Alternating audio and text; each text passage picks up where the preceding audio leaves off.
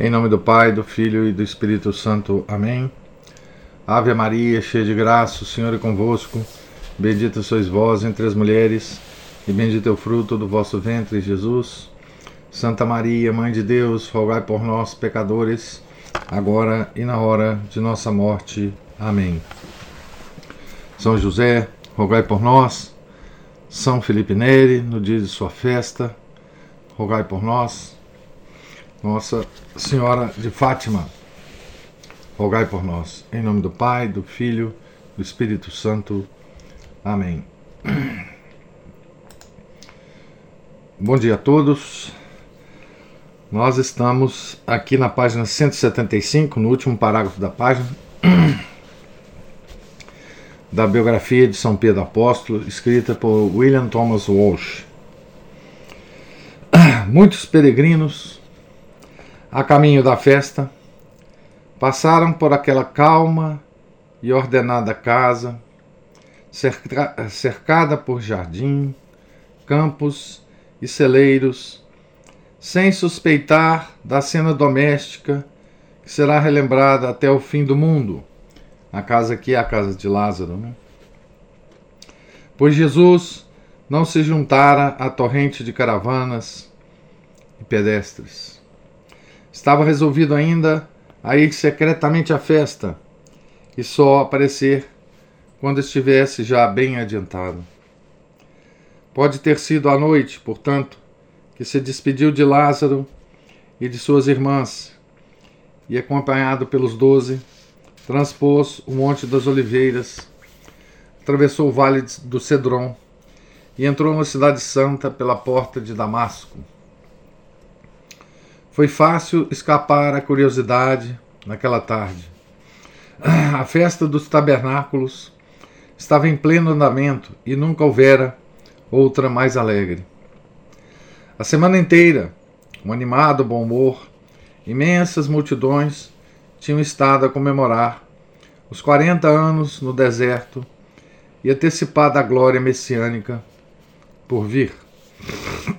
Nas ruas na praça do mercado, por todo o pátio dos gentios, haviam construído tendas feitas de ramos e cobertas de folhas, e nelas dormiram, comeram e se divertiram por toda uma semana. Pedro acompanhou o seu senhor por entre aquelas barracas e de um terraço de pedra a outro, subindo uma rua estreita e cheia de curvas, a luz suave de milhares de candeias. Abriram caminho por entre crianças que faziam cabriolas nas sombras bruxuleantes, por entre rapazes e moças que dançavam sobre as lajes ao som de palmas e de cítaras, por entre vendedores retardatários, ainda anunciando suas mercadorias, e por entre velhos que cantavam debilmente os mais alegres e consoladores dos salmos. Abre aspas, os nossos pés param as tuas portas, ó Jerusalém, que está edificada como uma cidade cujas partes estão em perfeita e mútua união. Porque lá subiram as tribos, as tribos do Senhor, segundo a ordem dada a Israel, para louvar o nome do Senhor. Porque ali se estabeleceram os tribunais da justiça, os tribunais da casa de Davi. Reine a paz dentre os teus muros e abundância nas tuas torres. Ah, fecha aspas. São, eram os salmos, né? Cantados. Não importava que naquela noite o palácio de Herodes se erguesse bem alto sobre a colina onde Davi cantara aquelas palavras. Naquele dia judeu de, ações, de ações de graças, todos tinham muito o que comer e beber, pois a colheita fora farta e o novo vinho estava bom. O povo de Deus se regozijava, agora conjuntamente, como nos velhos tempos em que partilhavam todos das mesmas penas. Podia-se pensar, ouvindo as risadas, e canções, que a sua antiga esperança fora realizada. e que o Santo, o filho de Davi, que seria também o filho de Deus, caminhava em meio do seu povo. E assim era de fato, mas somente Pedro e uns poucos outros tinham consciência disso. O segredo, porém, era, era extraordinário demais para ser mantido. Os pássaros inquietos que revo revoavam por entre as fumacentas candeias o sabiam, e as próprias pedras pareciam murmurar sob a sandália de cada caminhante. Ele está aqui. Ele está aqui. De fato, havia uma expectativa geral pela sua vinda a Jerusalém naquela noite e no dia seguinte, para avolumar as correntes e contracorrentes emocionais que palpitavam dentro da velha cidade. Mais alerta do que todos, como diz o Evangelho de João, estavam Anás e seus tenentes. Abre aspas. Os judeus procuravam-no durante a festa e diziam: Onde está ele? E entre a multidão, alguns diziam: Ele é um homem de bem. Outros, porém, diziam: Não, ele engana o povo. O que os filhos de Anás realmente pensavam a respeito da liberdade de expressão é sugerido no comentário que o evangelista acrescenta. Ninguém, entretanto, ousava falar dele livremente, por medo dos judeus. Enquanto isso, Jesus e seus amigos haviam se alojado, talvez em alguma casa amiga na cidade, possivelmente aquela que Nicodemos visitara ou tinham voltado ao Monte das Oliveiras para ali dormir sob as estrelas do outono, ao abrigo dos olivais, ou numa velha herdade posta à sua disposição, como alguns têm conjecturado, no jardim de Getsemane, a meio da encosta. É certo que passara pelo menos uma noite naquele recinto. Aqui ele cita João, 8, versículos 1 e 2. A tríplice colina não era tão devastada e estéril naquele tempo como é hoje. Era verdejante e perfumada pelos pinheiros, palmeiras e murtas, entremeados do cinzento prateado das oliveiras, muitas delas ainda do tempo de Davi. Talvez Pedro e seus companheiros tenham dormido confortavelmente sobre a relva entre as pedras, enquanto seu mestre rezava. Solitário, mais acima, no alto da colina. Pois as primeiras chuvas de outono não tinham começado e o ar estava ainda seco e bastante quente quando o vento soprava do sul. Ou ficaram a contemplar as estrelas brilhantes através da folhagem rendada, pensando até caírem adormecidos do que poderia acontecer no dia seguinte. Então, essa é a festa dos tabernáculos, né? Vamos ver, continuar aqui a história de Nosso Senhor na festa. Capítulo 16. Quando a festa ia pela metade e em pleno auge, Jesus apareceu tranquilamente em um dos pórticos do templo e, sentando-se num lugar onde todos poderiam vê-lo, começou a ensinar. O efeito foi sensacional. Era como o sol subitamente aparecendo dentre nuvens escuras, inundando o mundo de luz. Coisa semelhante a essa luz foi sentida imediatamente pelos milhares de pessoas que se atropelavam pelos pátios de mármore. Judeus devotos de todas as partes do mundo, judeus grosseiros e virulentos das ruas de Jerusalém, um punhado de escribas, fariseus e outros partidários da oligarquia do templo. E sem dúvida, os doze apóstolos e outros discípulos. Algo dessa espécie deve ter sido deliberada intenção do orador. Pelo que aconteceu, se depreende com nitidez que ele desejava revelar o mistério de sua pessoa tão claramente quanto possível, quer aos amigos, quer aos inimigos. Estava dando a estes últimos outra oportunidade de crer nele, nos únicos termos aceitáveis a um Deus, os seus próprios, os próprios termos de Deus, né? Estava tornando patente a seus seguidores que, embora fosse ele, o próprio amor, seu propósito principal nesta manifestação de si mesmo era a verdade. Antes que o amor pudesse operar nos corações dos homens, a verdade e a justiça deveriam abrir caminho para ele. Podemos amar apenas aquilo que conhecemos. Um amor misturado ao erro ou à transigência estaria poluído na sua fonte. Aqui é uma, uma aula de psicologia humana, né? É... Enfim, podemos amar apenas aquilo que conhecemos, né? Ou seja, a nossa vontade, ela só pode se dirigir, né? Para as coisas é, se o intelecto conhece, né? São os atributos da alma, né? A verdade procura o bem, né? A vontade procura o bem, o intelecto a verdade. E o intelecto tem que dirigir a, a vontade, né? Amor tem a ver com vontade, né? Ele, o próprio amor, né? Antes que o amor pudesse operar nos corações dos homens, a verdade e a justiça deveriam abrir caminho para ele.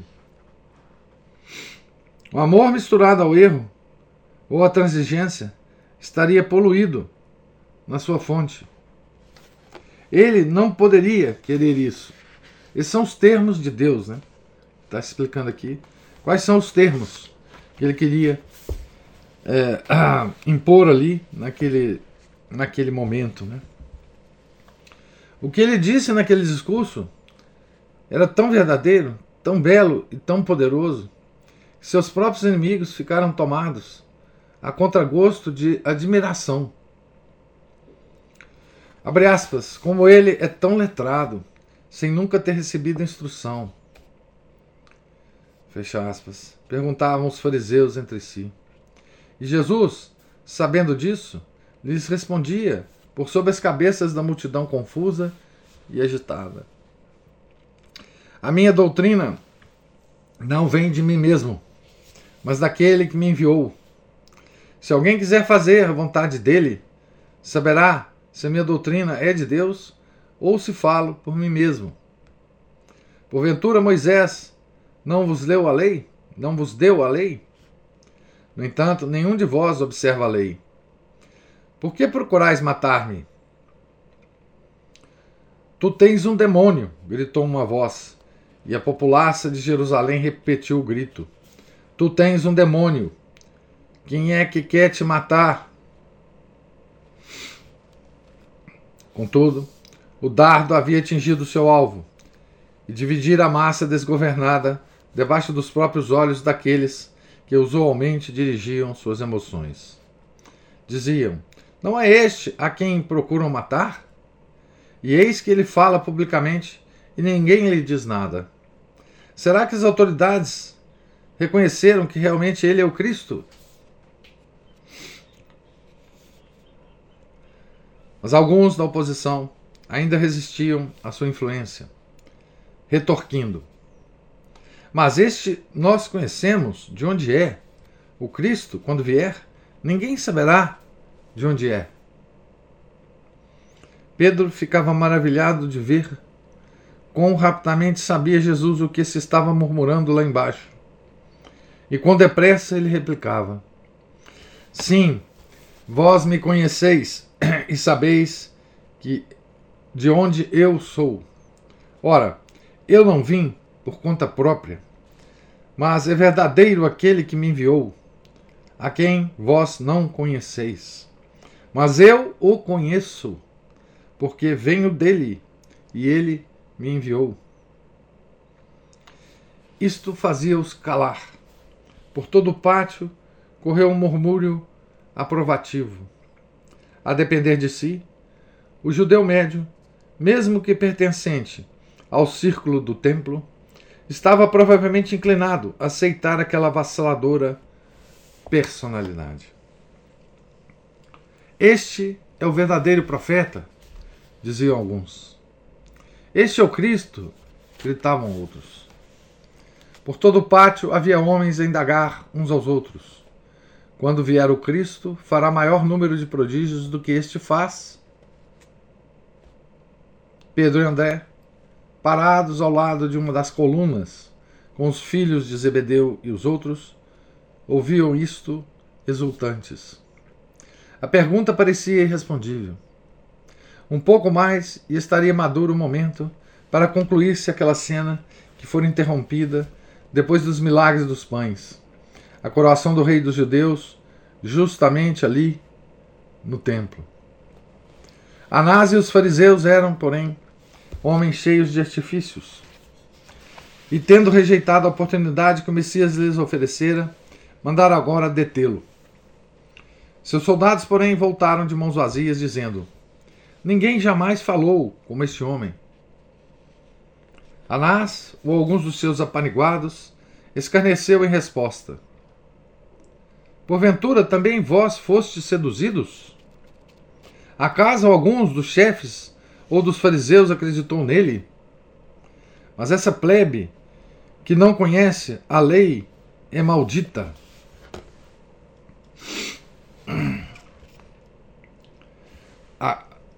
Depois eu vou fazer uma, um comentário aqui sobre a democracia e sobre a, a plebe. Não obstante, via Anás que, sem o auxílio daquele proletariado cego e emotivo que ele desprezava, não poderia fazer nada, fazer, poderia fazer contra tal adversário, nada poderia fazer contra tal adversário. E prontamente enviou emissários para o meio daquela gente, a fim de fazerem silenciar com argumentos plausíveis, plausíveis os mais vociferantes. Aqui entra o poder da democracia. Tá certo? Então, é, o poder da democracia nós vamos ver aqui uh, agindo e como que se manipula a vontade do povo, né? Tá certo? A NASA aqui está percebendo o seguinte, que ele poderia usar aquele povo, né, para os seus desígnios, né? E ele vai fazer o que todo democrata pós-revolução francesa faz. Veja que essa tática é, é, é tão antiga, né? tem nada de novo nela, né? Ele vai usar a vontade geral de Rousseau, né? Ele vai usar, usar a soberania, a soberania do povo, né? Ele vai usar um, um, um estratagema democrático, né?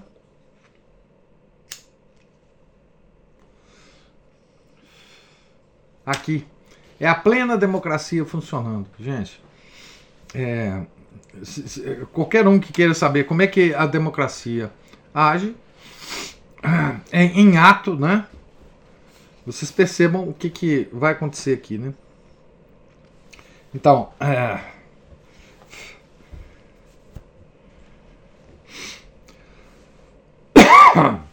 então veja o, o, o, aqui. Não obstante, via Anás que sem o auxílio daquele proletariado cego e emotivo, que ele desprezava, nada poderia fazer contra tal adversário. E prontamente enviou emissários para o meio daquela gente, a fim de fazerem silenciar com argumentos plausíveis os mais vociferantes. Argumentos plausíveis. Não? abre aspas, ora, diziam, porventura é da Galileia que há de vir o Cristo? Não diz a Escritura que ele há de vir na, da descendência de Davi e da aldeia de Belém, onde habitava Davi? Então, são argumentos plausíveis. Está de acordo, inclusive, com, com a lei. Né? Fecha aspas. É bastante provável que Anás, com suas fontes de informação, já tivesse sabido onde nascera Jesus e de quem era descendente. Mas tendo decidido não reconhecê-lo, utilizou contra ele os próprios fatos que poderiam ter sido tidos como provas em seu favor. Enquanto aguardava resultados dessa estratégia, desta estratégia, não negligenciava outras armas. Convocou a toda pressa o sinédrio. Lembra, o sinédrio era controlado por Anás. Né? Nós já vimos como é que ele controlava o sinédrio. Né? Então, de novo, é, o sinédrio é uma instância, digamos assim, democrática, né? É, muita gente é, tomando decisão, né? Espécie de parlamento judeu, né?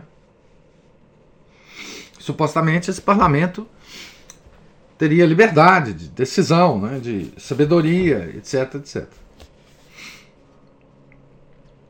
Dentre todos os políticos oportunistas que agora ocupavam indignamente as cadeiras dos poderosos anciões de Israel, anciãos de Israel, que haviam morrido a serviço da verdade, somente um ousou erguer sua voz contra os falsos líderes. E como Nicodemos era ainda o tímido e rico negociante que visitara o Senhor tão furtivamente numa noite chuvosa de primavera, dois anos antes, não chegou ao ponto de defendê-lo como Cristo, ou mesmo como provável Cristo, mas ofereceu uma defesa oblíqua por motivos meramente legalistas. Será que a nossa lei condena alguém antes de ouvir ou saber o que ele fez? Perguntou. Então, coitadinho aqui. O, o Nicodemos é, digamos assim, o, o representante aqui do. Ah, sei lá se do central, mas enfim, daquela daquela gelatina, né? Que nós conhecemos, né? Nicodemos sabia que eles conheciam o que Jesus dissera e que também tinha ciência dos milagres que ele havia praticado. Dezenove séculos mais tarde, poderia ter sido visto nos primeiros assentos dos banquetes, vangloriando-se de que a Igreja Divina não estava em desarmonia com a declaração de independência ou com a Constituição dos Estados Unidos, e recebendo medalhas para promover a tolerância e a fraternidade.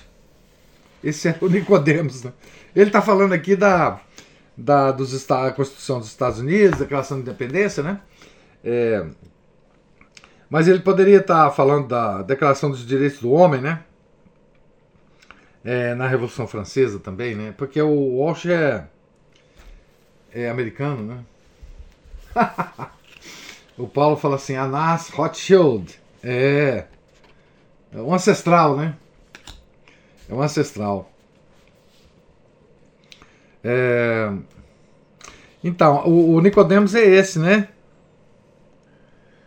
É, esse homem do banquete, esse homem da, da, da delicadeza, né? Da, daqueles papos é, nos altos escalões, né?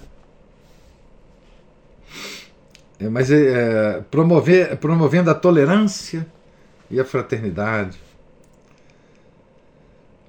Mas tendo nascido isentão, é isentão.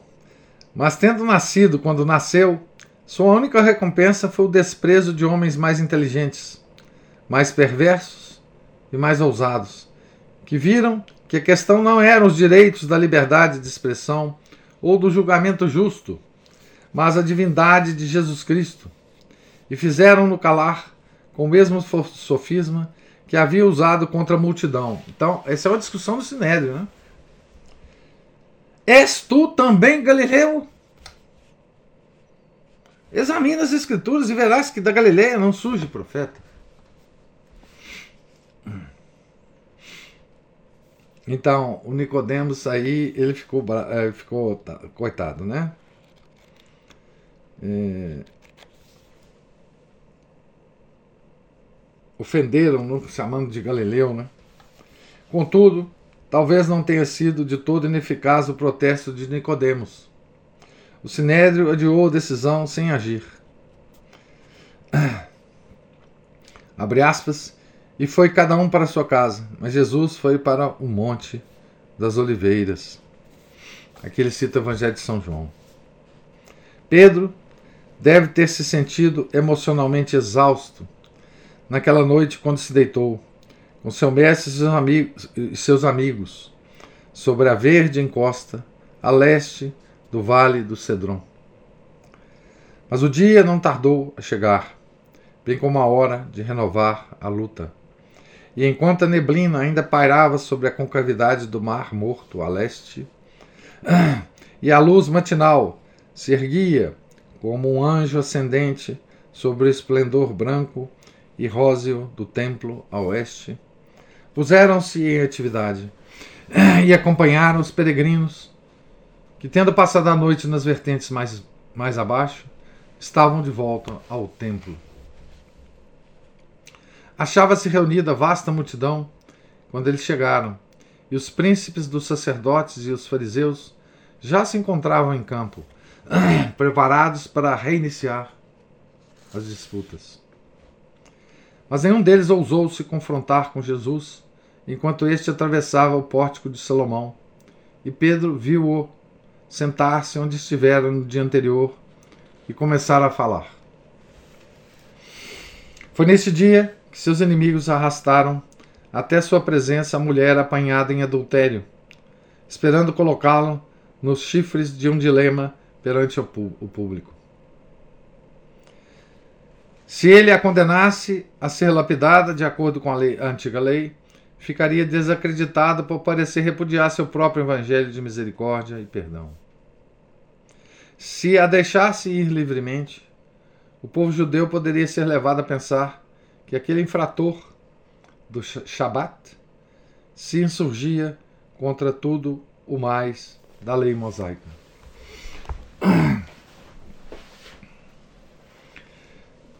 Então veja que o serviço secreto é, montado pelo pelo pelo Sinédio, pelo por Anás, né, era muito eficiente, né? Então é, essa, essa passagem é muito, é muito sutil aqui, né?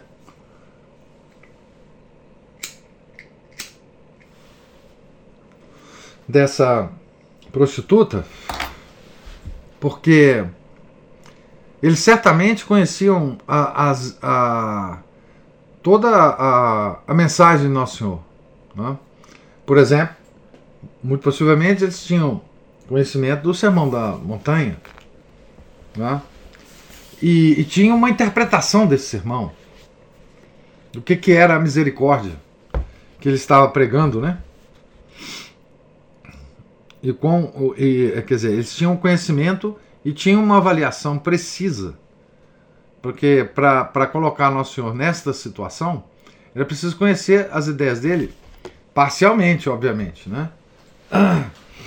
E, e, e tirar uma conclusão. Né?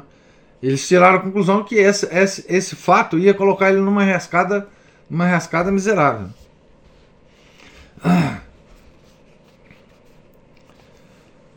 Então, uma mulher adúltera, né? Não é prostituta, adúltera. Pedro olhava ansioso para ver o que ele iria fazer. E quando ouviu resolver o dilema, com as tranquilas palavras: quem dentre vós não tiver pecado, atire a primeira pedra. E o viu mandar ir embora a pobre infeliz, com a ordem de: Vai e não peques mais. Pode-se bem imaginar o seu júbilo de Pedro. Né? Mas a batalha ainda não estava terminada. E depois que a mulher e seus acusadores haviam partido, ele viu o Senhor levantar-se e se encaminhar para o edifício do tesouro, onde talvez houvesse ainda mais gente. As autoridades do templo e os chefes dos fariseus, assim como o pequeno grupo de seus amigos, ouviram distintamente o notável desafio que ele lançou. Eu sou a luz do mundo, diz ele. Quem me segue não caminha nas trevas, mas terá a luz da vida. Fecha aspas. Isso, isso era suficientemente claro para qualquer um. E nenhum sinedrita poderia pôr em dúvida o que ele queria dizer. Enquanto isso, porém, o grupo mais decidido dos comparsas de Anás, supostos doutores da lei, então, a, a, aqui são os, os, grandes intelectuais, né? Os doutores da lei, né? Aqueles que tinham a capacidade de ensinar a lei, né? De perpetuar a religião. É, então eram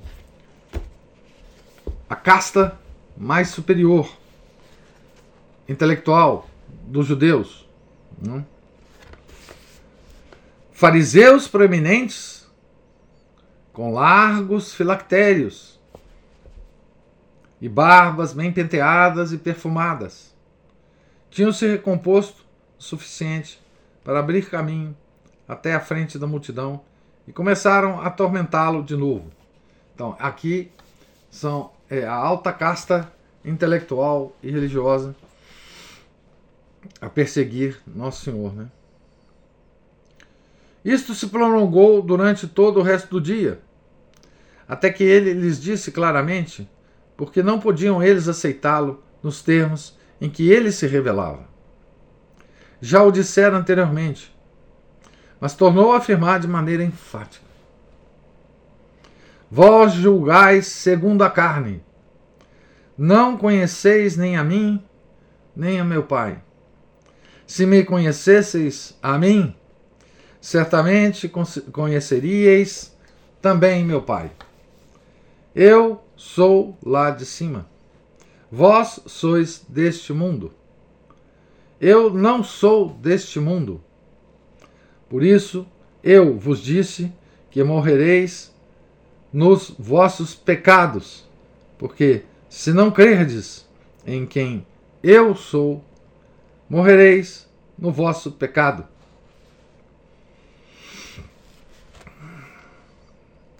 Pedro viu um dos fariseus dar um passo à frente, como se desejasse arrancar o coração do pregador. Quem és tu? rosnou ele. Jesus lá já lhes tinha dito muitas coisas.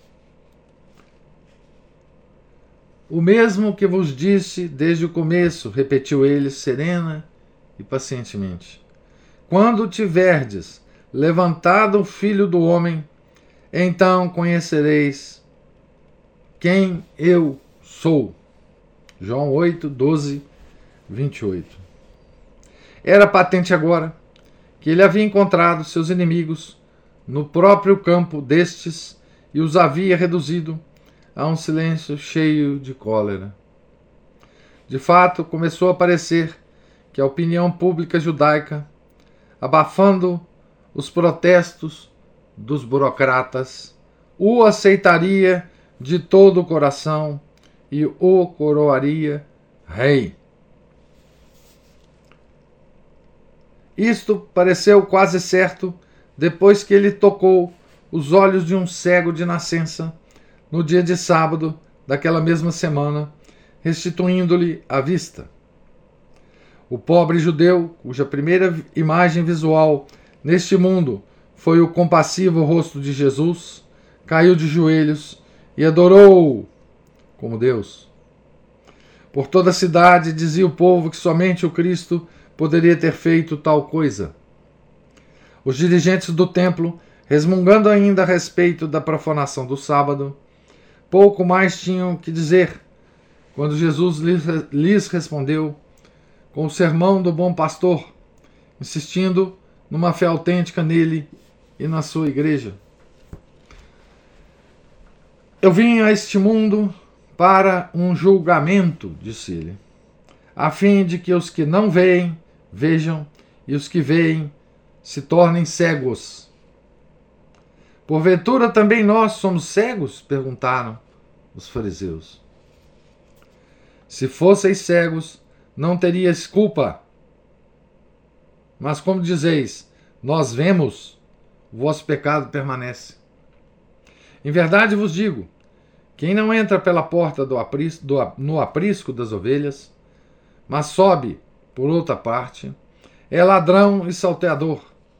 Mas quem entra pela porta é pastor das ovelhas. Eu sou a porta.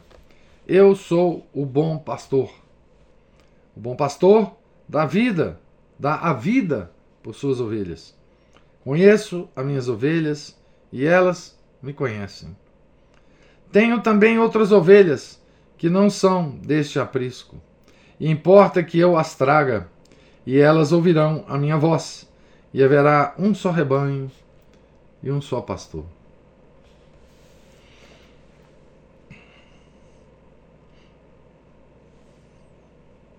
Aqui é, é, é, bom observar uma coisa, porque do ponto de vista da, das estratégias dos judeus, né? Então,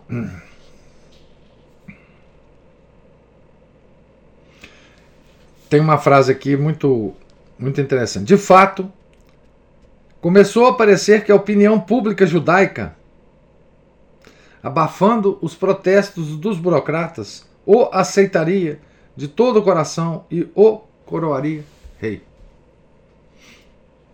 Tá certo? Então, a opinião pública, né? É, dos judeus, né? Porque eles estavam vendo, né? O que que o que que ele estava fazendo, né? Essa essa cura do cego, por exemplo, né? Que foi o que falou para nosso Senhor, né? É, ele perguntou o que, que ele queria, né? E ele respondeu: Ut vidiam domine, que eu veja, né, Senhor? Então, aqui ele, ele faz a, a o, o, o sermão do bom pastor nesse tom, né? Da cegueira e da visão, né? Se fosseis cegos, não teríeis culpa. Né? Um só rebanho, um só pastor. Achava-se Jerusalém em rebuliço naquela noite. Pessoas entusiasmadas saíam relatando o que ele dissera e o que tinham dito os escribas e fariseus. Embora alguns teimassem em escarnecer dele, ele tem um demônio, perdeu o juízo, por que o escutais? A maior parte dos judeus lhes dava a resposta óbvia. Estas palavras não são de quem tem um demônio. Acaso o demônio pode abrir os olhos aos cegos? Ele acabou de fazer um, um milagre. Né? Se é, era esta a opinião popular, qual não devia ter sido a satisfação de Simão Pedro quando ele e seus amigos passaram em revista os acontecimentos do dia? tinham visto uma multidão de Jerusalém acompanhando por toda parte o pastor como dóceis carneiros. Eu vou parar a leitura aqui exatamente, porque nós não vamos conseguir ler o capítulo todo hoje. Então nós vimos aqui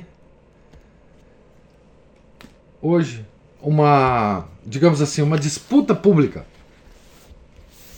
né, de Nosso Senhor, que ele quis manter. Ele já sabia que, o que, que ia acontecer com ele, mas ele quis manter essa disputa. E essa disputa pública é, foi feita como toda a disputa pública que vale a pena ser feita. Né? Isso aqui é um modelo, um modelo de de disputa, é? que é, é um, um modelo que, que vai reverberar por toda por todos os séculos depois, né? Nosso Senhor estava debatendo com quem ele não tinha eh, a menor esperança de convencer. Não é? Então, Nosso Senhor não estava disputando ali com, os, com o alto clero judaico, né? com a alta casta intelectual judaica, para convencê-los de nada. Né? Ele estava disputando é, para convencer quem estava ouvindo o debate, né? Estava ouvindo o debate. É, essa é a única disputa que vale a pena fazer, né? Nosso Senhor estava disputando para é, converter, né? Esse é um modelo que todos os santos usam, né? Em disputas públicas, né? É, e tem várias dessas é, exemplos na história da igreja, né? É, por exemplo, é, aquele milagre de Santo Antônio, né? Na praça pública, em que ele faz o, o um desafio a um. Dizer, ele, ele recebe o desafio aceita o desafio né? é, a respeito da presença real na hóstia, né? É, do burro lá que ajoelha perante a hóstia, etc. Também é uma disputa pública que, que o Santo Antônio passa, né? É, São Francisco de Sales, na região de Genebra, ali no na região de próximo ali da Suíça e da, da França, onde ele viveu, né? Em que ele disputava com os protestantes. Ele converteu muitos protestantes, de fato, né? defendendo a fé. Né? Essas disputas de muitas é, naturezas, né? Santo Tomás, que não era uma pessoa que aceitava muitas essas discussões, também aceitou uma contra Sige de Brabante. Enfim, esse é um modelo da disputa, digamos assim, católica. Né? Ah, Jesus poder, poderia ter uh, convertido alguns judeus do Sinédrio. Sim. Mas o que ele estava mais interessado é nos judeus que estavam em volta. Né? É, e, e é claro que ele sabia de todas as, as, as maquinações do Sinédrio e nós vemos nesse, nesse, nesse evento aqui, o último da vida de Nosso Senhor, né? Como é que a democracia ela funciona, né? Como é que a opinião pública é maleável, né? Como é que você pode manipular a opinião pública, né? É... Sem meios tecnológicos, né?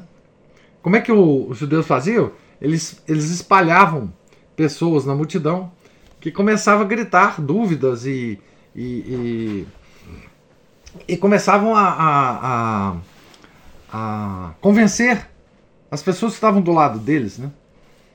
Ah, é assim que se manipula. Né? Hoje é, tem as tecnologias para fazer isso. Né? E veja, essas pessoas, é muito claro isso aqui, né? elas levantam argumentos razoáveis. Aparentemente é, os argumentos deles fazem sentido. Por exemplo, o argumento: Bom, mas esse cara é de, de Nazaré. As nossas escrituras falam que o Salvador, o Messias, vem de Belém. Então, isso é uma coisa muito razoável na época. Já é mesmo, né? É, esse cara é galileu, né?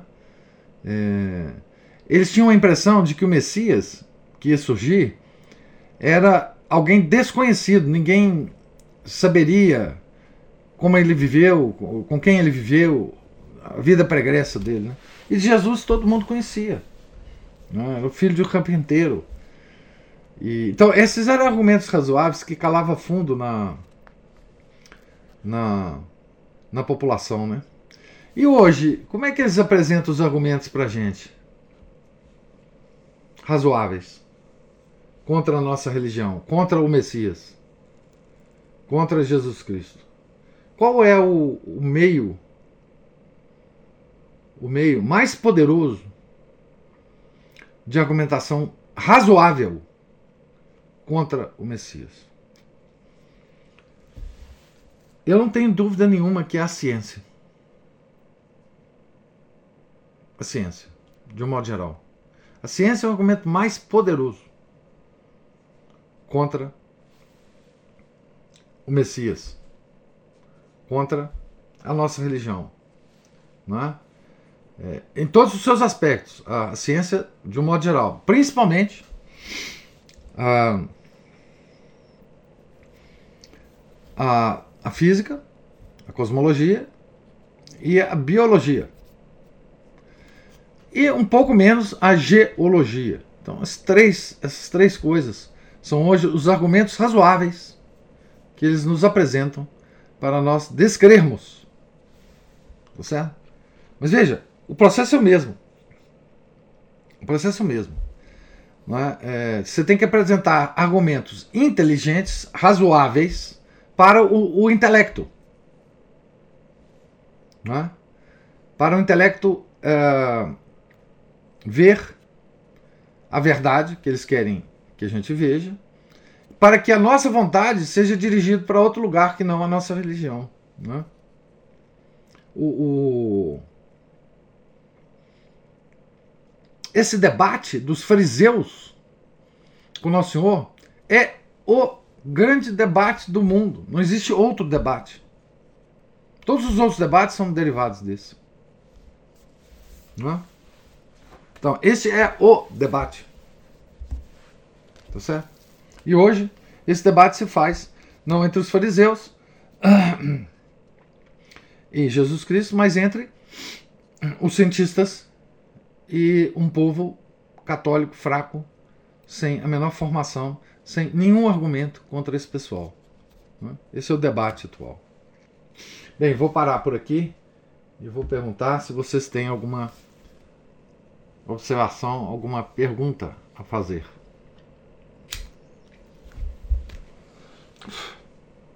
E aí, professor? Diga, Márcio. Tudo bom? Tudo bom. É, o senhor falou uma coisa interessante aí dos sistemas fariseus espalharem os boatos. É, inclusive, é, todos esses, esses sistemas deles de coleta de informação, né, ou seja, inteligência e contra-inteligência. Depois a gente também pode ver também na figura do Barrabás, a figura do terrorista, o guerrilheiro. A gente vê também pela história fora tiveram os origens mais ou menos por aí, né? É. E interessante, é uma vez um, um, um taxista me contando, isso já tem tempo, isso não era, era um tempo que não tinha redes sociais, que os políticos gostavam de espalhar é, desinformações, boatos, e alguns empresários também. Eles contratavam pessoas para em determinados lugares, igualzinho que o senhor falou aí no, é, falou do, do, livro, né? pessoas que iam, vamos supor, pegavam táxi e falavam, contavam os boatos para os taxistas, contavam para outros, contavam para os passageiros. Gente que ia naqueles lugares assim que as pessoas iam se encontrar, conversar, uns lugares tipo, igual Belo Horizonte tem, tinha, não sei se ainda tem o Café Alice, se quisessem fazer lá. Isso, Praça 7, é, exatamente, é. é. Espalhavam esses boatos aí e rapidinho o pessoal caía num monte de, de conversinha fiada, de historinha, né? E. Bom, essencialmente é isso. Então, se os maiores especialistas nisso são eles. O modo democrático é aquela coisa, esse modo parlamentar aí, é coisa é ensinada por eles aos maçons que impuseram ao mundo, né, pós-iluminista, vamos dizer. Por isso, assim. que, por isso que veio tudo dos judeus, velho. É, veio tudo de lá. E eles vão conformando, o mais perigoso é o seguinte, eles vão conformando a estrutura e o conteúdo de, de várias partes da sociedade em função das crenças que são farisaicas e anticristãs. Isso. Porque, né? Ou seja, eles vão conformando o Estado, eles vão conformando a sociedade civil, as relações profissionais, né? a própria queda das, das guildas e corporações de ofício e proibição delas, inclusive, por lei, e, e abrindo espaço para as empresas, isso aí já é uma forma de, de vida completamente é, imposta pela tribo, né? Então, um conhecido meu que ele fala tribo, para a gente não ser censurado, né? É. é the J-Tribe. Né?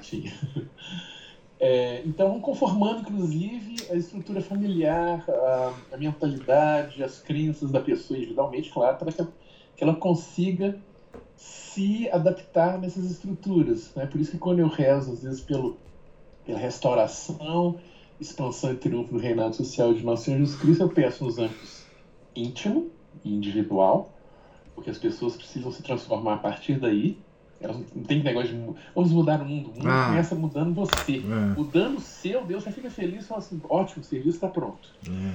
é. a partir daí, você vai poder influenciar o seu âmbito familiar, então que Nosso Senhor seja é, com, né, conduzido novamente ao trono e novamente coroado nos lares, nas famílias. E a gente vê, eu já trabalhei assim em várias partes que tive que lidar com isso. Vou dizer para você uma coisa: assim como indivíduo aqui no Brasil está um lixo, Quer dizer, toda a sociedade está um lixo, inclusive a família está um lixo, na é, média. É. a gente vê para as relações civis, profissionais, entre vizinhos, outro lixo.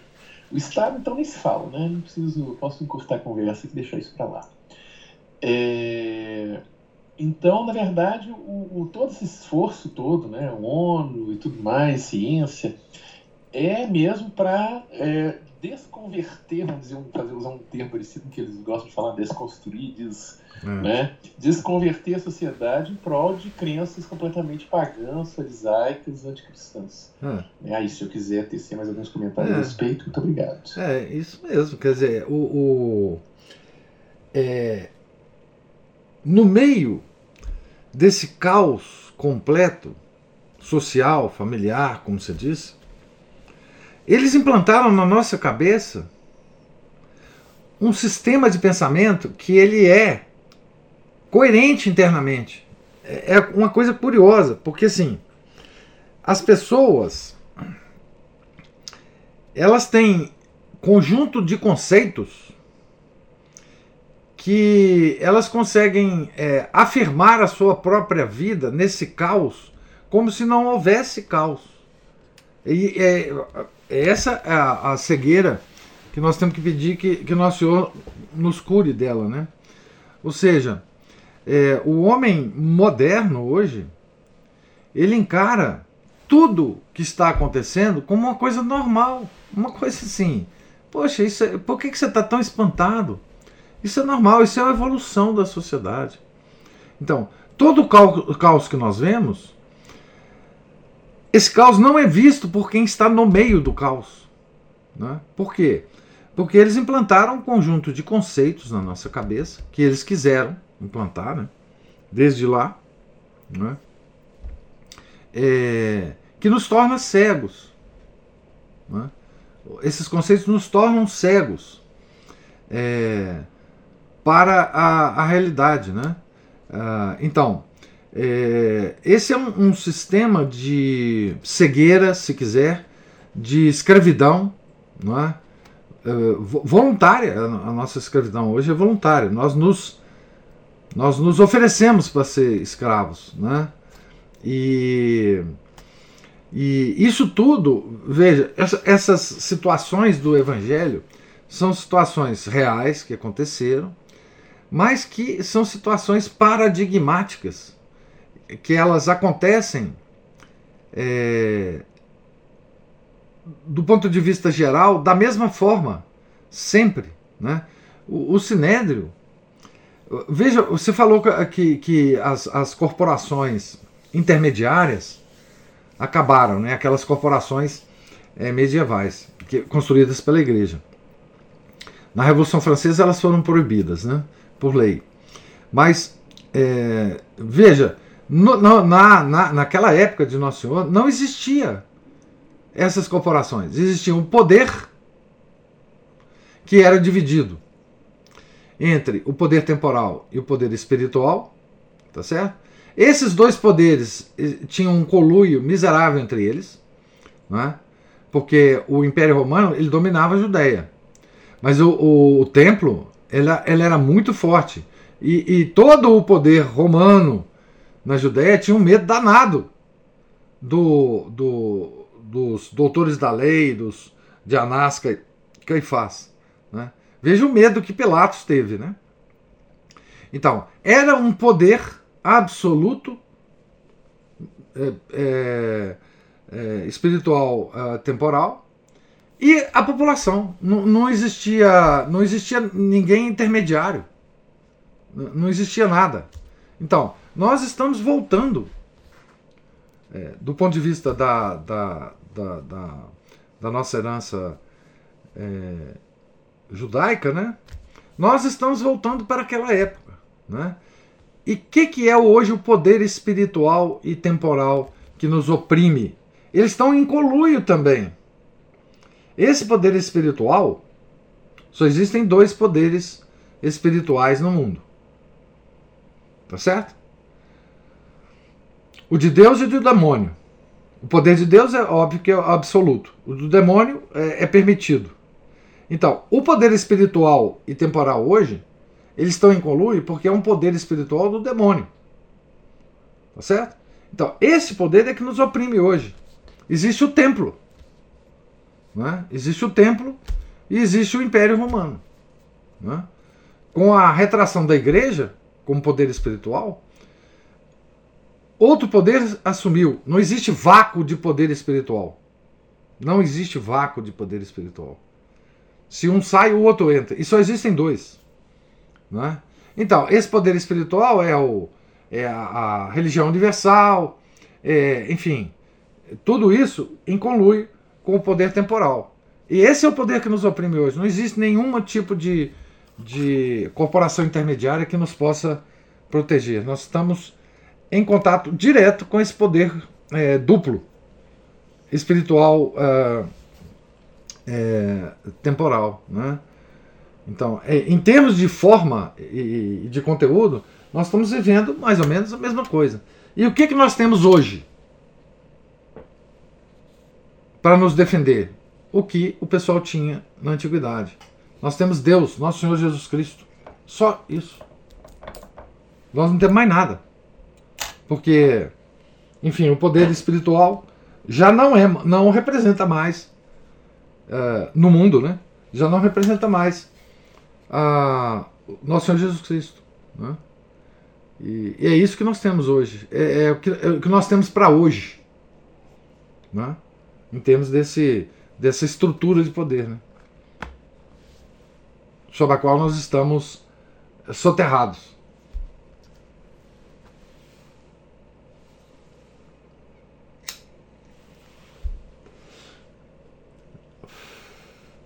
Então, mais alguma observação? Eu só pensei assim que isso que dá a gente terceirizar é, é, as decisões, o conhecimento das coisas. As pessoas, né, nós vamos deixando para lá e deixando as decisões para um âmbito que a gente considera superior. E aí deu nisso. É, e mais, mais pior ainda, Ana Paula nós consideramos que o âmbito das decisões é um âmbito legítimo. É, isso é que é o problema. É assim, enfim, é, dentro da nossa cabeça, está tudo correndo normalmente. Esse que é impressionante. Se você conversa com um brasileiro médio, ele vai falar que está tudo legal. Está tudo beleza. Eles, é, algumas pessoas ficam meio incomodadas com decisões de tal e tal ministro com não sei o que que acontece no país e tal. Mas no, no geral, as coisas estão correndo mais ou menos eh, como sempre. Está sendo lançado novos celulares todos os dias, carros novos todos os dias. Está é, tá sendo, tá sendo lançado vídeos interessantes todo dia no YouTube, filmes interessantes. A vida transcorre normalmente. Nós perdemos totalmente a ideia de sobrenatural, da vida sobrenatural, então tá tudo é, enfim, correndo normalmente. Né? Nós não só terceirizamos, nós não só somos escravos hoje, é, a servidão voluntária, né? como nós estamos felizes na nossa, no nosso âmbito. Né? Ah, então, tá, tá, tudo muito bem. Né? Ah, nós estamos vendo aí que a ciência está nos protegendo cada vez mais. Cada vez é, que aparece uma doença, vem um remédio, não é? vem uma. uma é, enfim, nós estamos vendo o Elon Musk instalando satélite aí na Amazônia. Nós estamos vendo o carro elétrico. Veja que coisa impressionante. No mundo que está em crise energética, no mundo que está aquecendo, no mundo em que as marés estão subindo, etc, etc, vem aquele pessoal, aqueles cientistas maravilhosos e nos propõem as, as soluções. Tem carro elétrico agora, tem moto elétrica. Olha que coisa linda, o mundo está desenvolvendo. Não é? Então, na cabeça das pessoas, isso faz muito sentido. Faz um sentido é, muito grande. Não é? O pessoal está nos protegendo. Tem, pô, você vê o, o homem mais rico do mundo Está protegendo o Brasil, está vindo aqui, olha, encontrou. Olha que coisa linda. Não é? Ah, que coisa bonita. É, comprou o Twitter. Olha que cara mais interessante, pô. Gastou lá 50 bilhões, ainda não comprou, está num rolo danado, mas para nos proteger, proteger a liberdade de expressão nossa. Nós podemos falar qualquer coisa agora no Twitter. Então tá tudo bem. Tudo maravilhoso. As ciências progredindo a passos largos aí, a medicina é, nos protegendo de todos as, as, as, os bichinhos. É, enfim, tá, tá. Então é isso que, que, que nós. Essa servidão voluntária ela é uma coisa impressionante, né? Porque o escravo antigamente, o escravo antigamente, ele sabia que era escravo. Tá certo? E ele sabia quem era o seu senhor. Ele tinha uma relação pessoal com o Senhor. Essa servidão de hoje, primeiro, nós adoramos ser escravos, uma coisa que os escravos anteriormente não faziam. Eles aceitavam a situação. E outra, nós não sabemos quem é o nosso Senhor.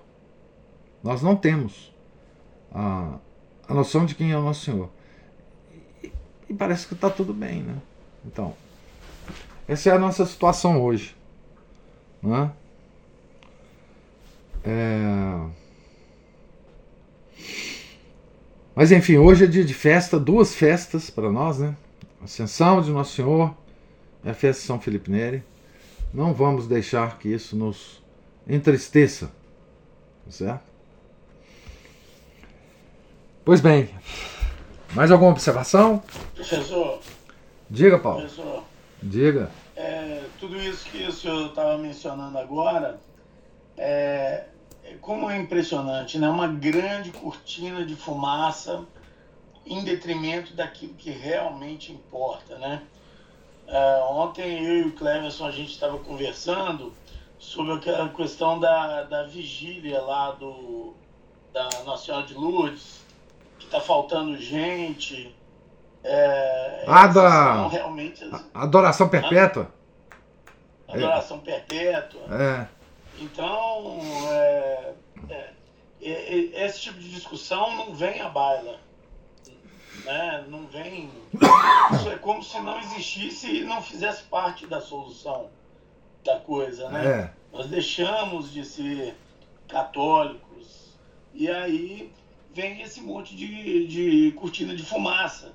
É, carro elétrico, aquecimento que esfria, é, aquecimento global que esfria o planeta. É, é uma coisa maluca. É, é, é. E as calotas polares que estão aumentando, mas elas vão diminuir um dia. Né? Ah, enfim, é, é uma coisa de louco, né? É, agora, adoração perpétua, isso não tem o menor sentido hoje, Paulo. Adorar o quê? Ali só tem um pedaço de, de pão ali. Adorar o quê? A própria igreja não dá menor valor a isso. Né? Eles estão reclamando porque, assim, não tem fiéis para ir lá, né? E, mas por que, que não tem fiéis? Porque nós não acreditamos na presença real do Nosso Senhor. É simplesmente por isso, ué. Uai, se todo mundo lá na própria igreja, que tem adoração perpétua, pega a hóstia na mão, é que diabo é isso? Não é? é? Então, isso é resultado. Isso é consequência. Não é porque. Não, é, eu não digo assim. Ah, puxa vida, esses fiéis são muito ruins, etc, etc. Uai, mas cadê os pastores? Cadê os pastores? Será que os padres falam toda a homilia lá na, nas missas de lá? Eu nem sei, pode ser que até que fale. Mas será que eles falam que está precisando de fiéis? Que adoração, o que, que é adoração do Santíssimo? Tá certo? O que, que significa isto? O que, que se faz na adoração? Que, por que, que você fica lá? Em silêncio? O que, que você faz ali? O que, que é aquilo? Aquilo é um teatro? O que, que é exatamente aquilo? Será que os, ah, os padres é, é, explicam para os fiéis o que, que é aquilo? Ou aquilo é um teatrinho? Ou aquilo é só para é, é, contar para as pessoas que em Belo Horizonte existe uma adoração perpétua? Né? O, que, o, que, o que é isso? Né? Nós, eu não sei também, mas tem padre lá? na, na adoração? O, os padres vão lá? Os padres de Belo Horizonte, não estou dizendo nem da paróquia, mas os padres de Belo Horizonte vão lá? Tá certo? Tem padre que está se, se propondo ficar lá de madrugada? Tem seminarista? Porque, veja bem, aqui em Belo Horizonte tem vários seminários, eu não sei quantos, nem sei quais. Mas os seminários, seminar, o, os diretores de seminários não vão falar para os seminaristas irem para lá, não? Para manter a adoração perpétua? Porque quando a demanda chega para nós, fiéis, você sente, você sente muito, cê, enfim. Mas e, e, o que, que a igreja está fazendo enquanto institu, instituição? Será que até isso nós vamos ter que arcar, nós leigos? Por exemplo, eu não sei quantos eh, seminaristas tem em Belo Horizonte. Mas não dá para fazer uma escala de seminarista para fazer a adoração, não? Tá certo? Não dá? Vai acabar por falta de fiel? Mas e os seminários? Não seria um, um, um ótimo, uma ótima, é, digamos assim, prática de vida espiritual para um seminarista? Digamos, por que, que um seminário de Belo Horizonte não adota aquela adoração? E fala, não, pode deixar que nós garantimos. Tudo bem, se quiserem ir fiéis, nós os recebemos com muita muita alegria. Mas o seminário, digamos, o seminário diocesano de Belo Horizonte vai assumir aquilo ali. O que, que o Dom Valmor já falou sobre isso? Já falou? Eu não sei. Pode ser que tenha falado. Pode ser que eu tenha cometido uma injustiça. Mas sabe, Paulo, essa, essa, essa conversa, ela, ela me irrita mais do que, do que tudo. Não é? Porque, mais uma vez, é, são os fiéis que são assim, são é, desleixados. Olha, mas quem está formando os fiéis? Quem está nos formando? Então, é, eu acho que se um seminário de Belo Horizonte adotar aquilo, aquilo não acaba nunca. Porque os seminaristas vão fazer um. Eles moram no seminário, seminaristas. Né? Eles vão fazer uma escala e vai pegar, pelo, menos um durante todas as 24 horas do dia. Tem 24 seminaristas? Em Belo Horizonte? Deve ter. Então, essa, isso é conversa fiada também. Isso é conversa fiada. Sabe? Está querendo mobilizar o sentimentalismo do, do povo católico. Conversa fiada. Você precisa de decisão. De decisão de quem acredita em, em na presença real. Mas eles não acreditam.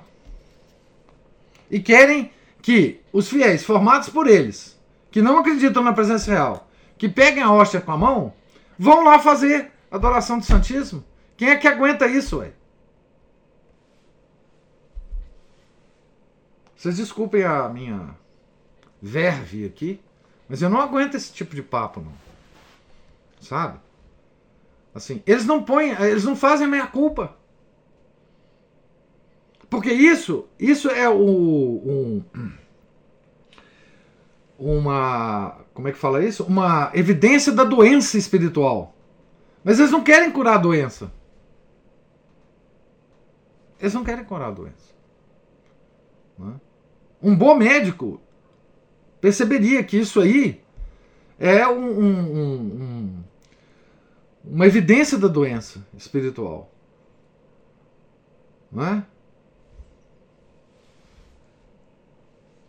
Eu fico bravo, viu, Paulo, com esse trem. Muito bravo. Quando eu vi isso, eu fiquei bravo. Imagino.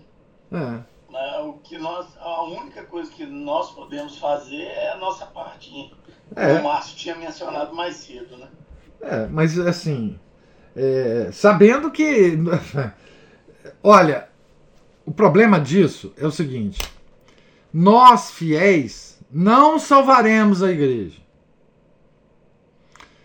A igreja só pode ser salva por bispos e padres. Isso foi a estrutura da igreja que nosso Senhor montou. Nós podemos salvar a nossa fé. A nossa fé. Essa é a responsabilidade nossa. Agora, a igreja, como estrutura, como sistemas de, de, de adoração, de devoção, nós não podemos salvar, não adianta.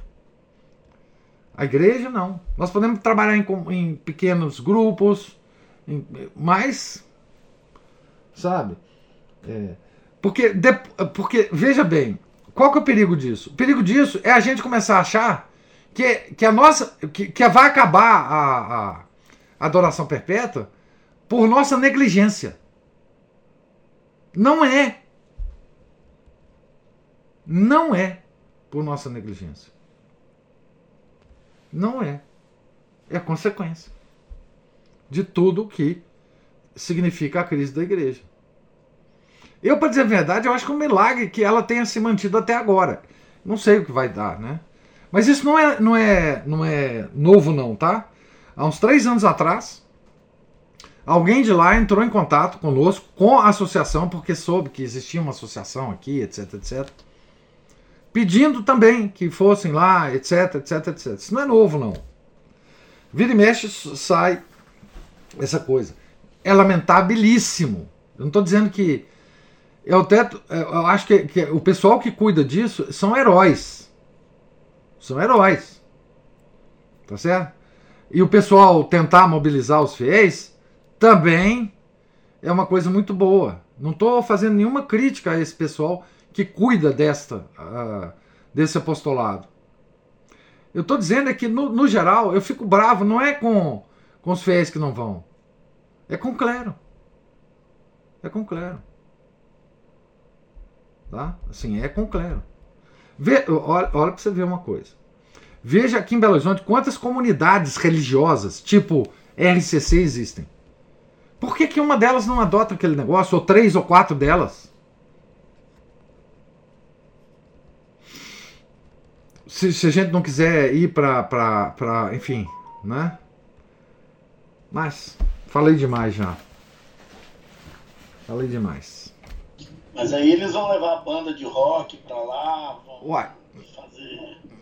Mas pelo menos estão lá, né? Mas eles não se, também não se tocam para isso, não.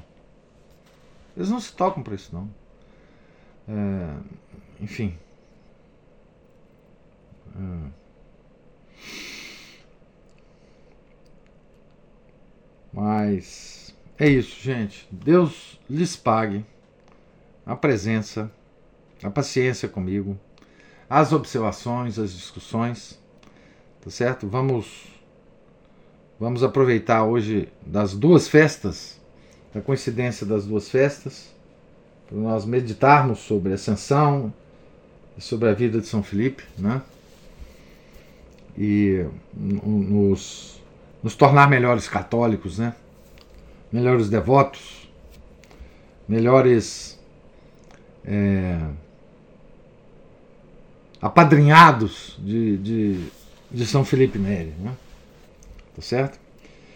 Fiquem, tenham todos um santo dia, fiquem com Deus. Nós estamos então no final da página 185 e amanhã, se Deus quiser, a gente volta à leitura. Em nome do Pai, do Filho e do Espírito Santo. Amém. Ave Maria, cheia de graça, o Senhor é convosco. Bendita sois vós entre as mulheres, e bendito é o fruto do vosso ventre, Jesus. Santa Maria, Mãe de Deus, rogai por nós, pecadores, agora e na hora de nossa morte. Amém. São José, rogai por nós. São Felipe Neri, no dia da sua festa, rogai por nós. São Pedro Apóstolo, rogai por nós. Nossa Senhora de Fátima, rogai por nós. Em nome do Pai, do Filho e do Espírito Santo. Amém.